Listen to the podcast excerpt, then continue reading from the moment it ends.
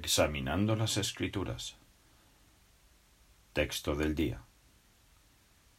Miércoles 24 de febrero.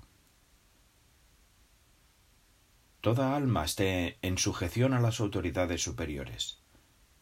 Romanos 13.1.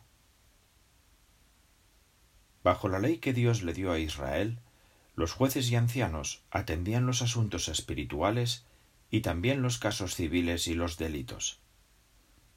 En cambio, bajo la ley del Cristo, la función de los ancianos es diferente.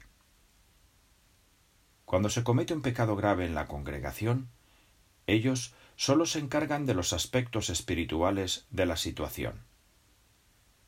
Reconocen que Dios les ha dado a las autoridades de este mundo la responsabilidad de juzgar los casos civiles y los delitos.